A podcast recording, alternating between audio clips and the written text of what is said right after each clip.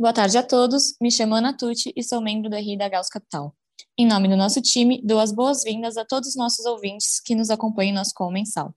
No episódio referente ao mês de janeiro de 2022, vamos abordar o tema É hora de vender ações quando o Fed sobe juros? Participam comigo hoje nosso sócio e gestor do livro internacional, Matheus Abuchain, e nosso economista-chefe, Guilherme Atui. Antes de passar a bola para eles, vamos passar pelas rentabilidades. O Gauss teve uma rentabilidade negativa de 1,55% no mês de janeiro e o Gauss Previdência acumulou menos 0,36% no mês. Olhando para o Gauss Panorama, o fundo teve uma rentabilidade de menos 0,41% em janeiro e nesse mês lançamos o Gauss Panorama Previdência, também disponível para aplicação na plataforma da XP. Nesse momento, passo a palavra para o Guilherme para a visão do cenário macro. Obrigado, Ana.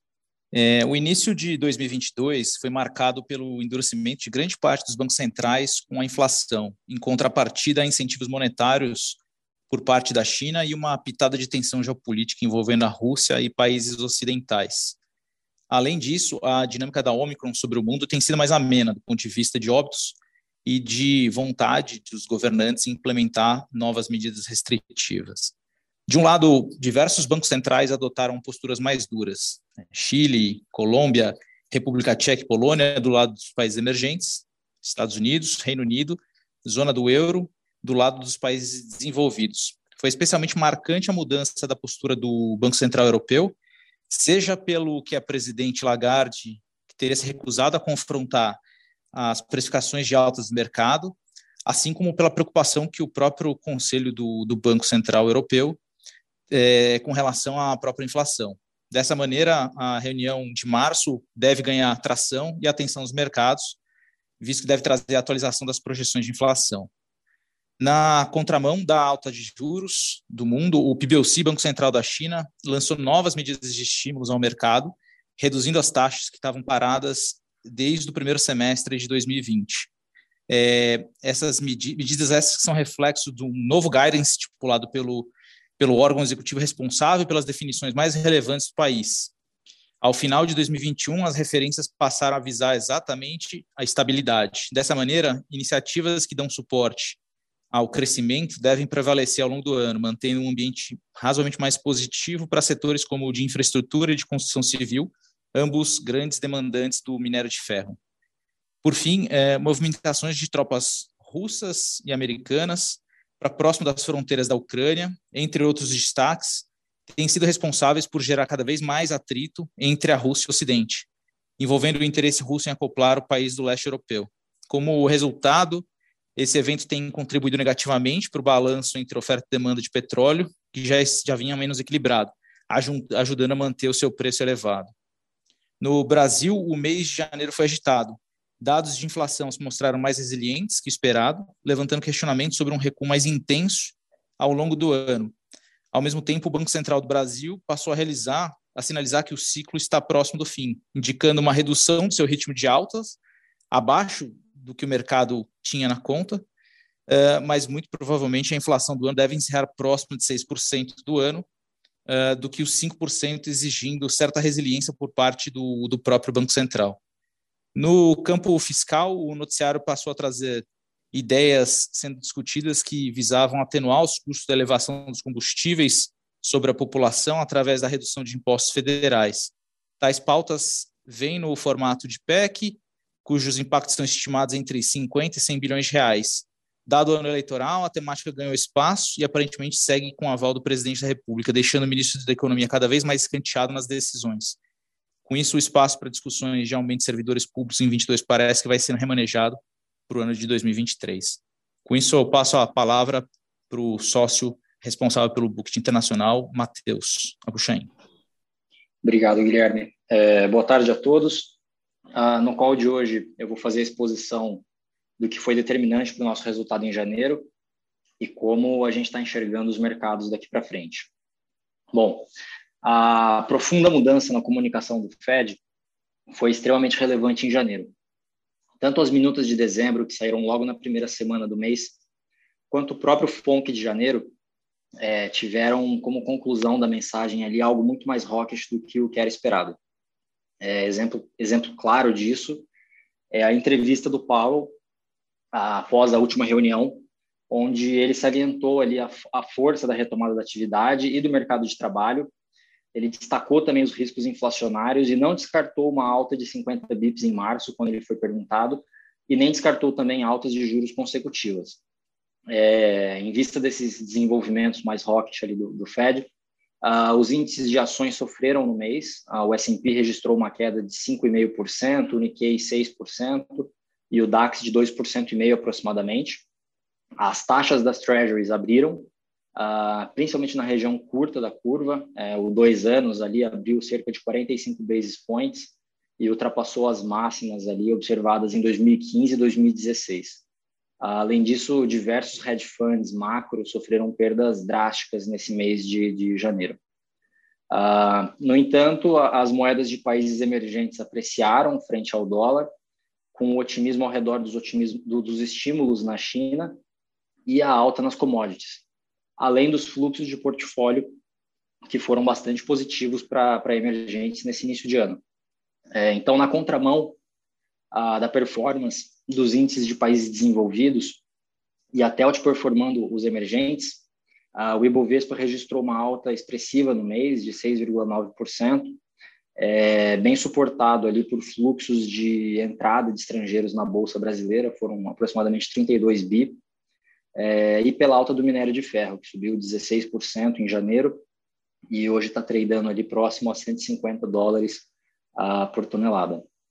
Uh, o real também se beneficiou dessa dinâmica, registrou uma alta de 4,7%, e a única exceção para essa performance positiva de Brasil uh, no início do ano ficou para os ativos de renda fixa, que acompanharam a abertura de taxas no mercado externo, além das surpresas altistas ali na divulgação do IPCA. Então, em janeiro, o fundo é, registrou ganhos na, na, posição comprada no real, ah, vendidas no euro, tomadas na Polônia e nas treasuries curtas, é, mas não compensaram as perdas na, de, na carteira de ações offshore, nas posições compradas em S&P conjugadas ah, com a compra de treasuries mais longas e vendidas em moedas de países emergentes contra o dólar.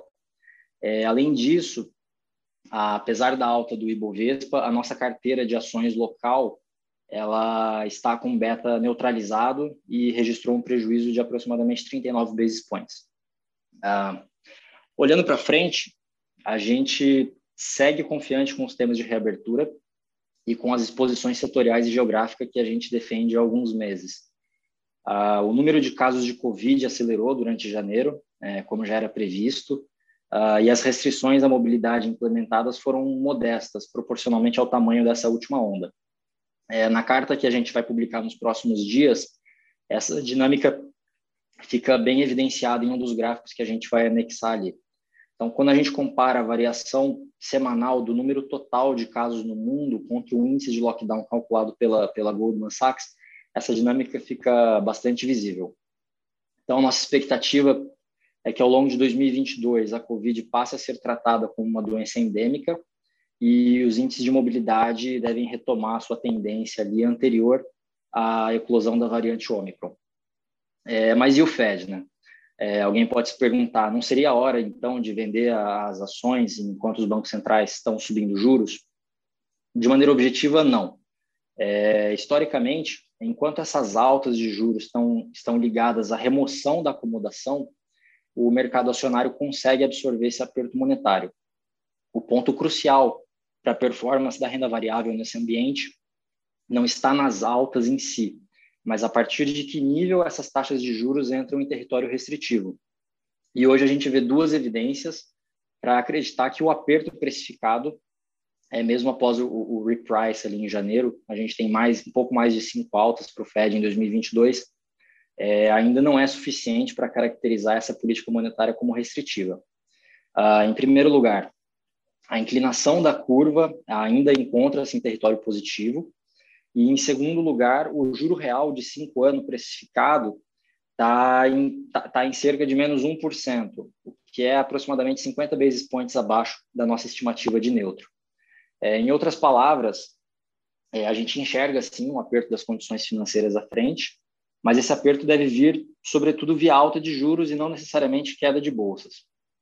É, então, no mercado de ações, a gente mantém a preferência pelas empresas ligadas à reabertura no Japão, airlines e hospitalidade nos Estados Unidos.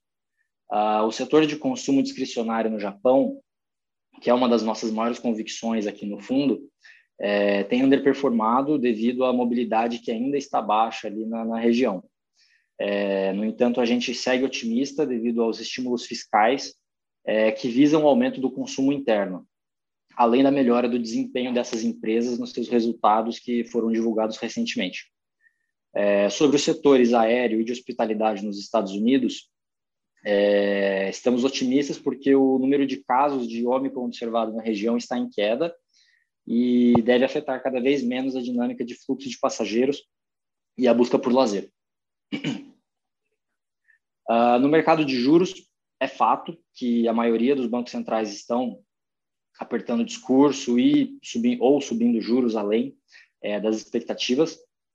É, apesar de algumas evidências ali do arrefecimento dos gargalos na oferta, é, o risco de uma espiral inflacionária e desancoragem das expectativas de inflação tem preocupado as autoridades monetárias.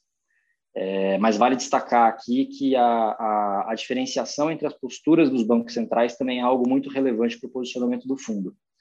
Então, por exemplo, como o Guilherme já antecipou, o Banco Central da China, o PBOC, está cortando juros.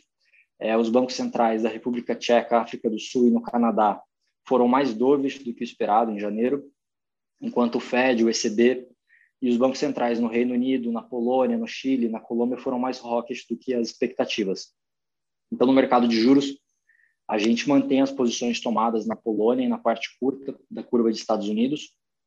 A gente abriu uma posição comprada na inclinação da República Tcheca e vendida na inclinação de juros dos Estados Unidos. É, no mercado de moedas, a gente mantém posições líquidas compradas em dólar, é, mas a gente passou a comprar o euro depois dos prints de inflação acima do esperado e da postura mais hawkish da Lagarde, que o Guilherme também já descreveu, e vendemos também o rublo russo. É, na Rússia, a gente acredita que o prêmio de risco atualmente está baixo é, para potencial gravidade da situação ali com a Ucrânia. O presidente da, da, da Rússia, o Putin, ele sabe que as, as, as demonstrações de força são positivas para sua popularidade. O país atualmente está numa situação confortável, é, ou seja, ele suportaria algumas determinadas sanções. É, essa situação, com essa situação, ele está conseguindo provocar algumas divisões ali no Ocidente. E, em último lugar, o seu poder de barganha via combustíveis fósseis tende a perder relevância ali nos próximos anos. Então, de toda forma, a gente não acredita numa invasão permanente, é, mas alguma, alguma demonstração de força, como a incursão que aconteceu na Geórgia em, 2008, é, que durou apenas cinco dias, seria já o suficiente para causar uma perturbação relevante uh, no rublo. É, por fim, uh, no Brasil, após a surpresa do, do Copom, a gente adicionou posições tomadas na inclinação da, da, da curva de juros, é, apesar da gente enxergar uma taxa terminal na política monetária ali bem precificada, a gente acredita que a região longa da curva possui pouco prêmio de risco.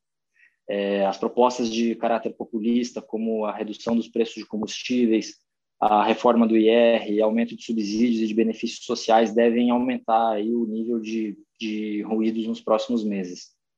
Ah, de toda forma, a gente segue comprado na debênture participativa da Vale no real, é, que tende a se beneficiar da alta do minério de ferro e das commodities agrícolas, é, como a soja e o milho, que estão bem próximo ali das máximas, é, refletindo os problemas climáticos na, na, Argentina. Então, com isso, eu termino a minha exposição aqui e passo a palavra para a Ana fazer as considerações finais. Obrigado. Obrigada, Matheus, Guilherme e a todos os nossos ouvintes. Caso tenham qualquer dúvida ou questionamento, estamos à disposição através do e-mail ri@gauscapital.com.br. Não deixem de nos seguir nas nossas redes sociais, LinkedIn, Instagram e Twitter. Caso ainda não seja um cotista do Gauss, é possível investir acessando o nosso site www.gausscapital.com.br. A partir desse mês, também teremos o podcast do Gauss Income, nosso fundo de crédito privado. Boa noite a todos e nos vemos nos próximos episódios do nosso podcast mensal.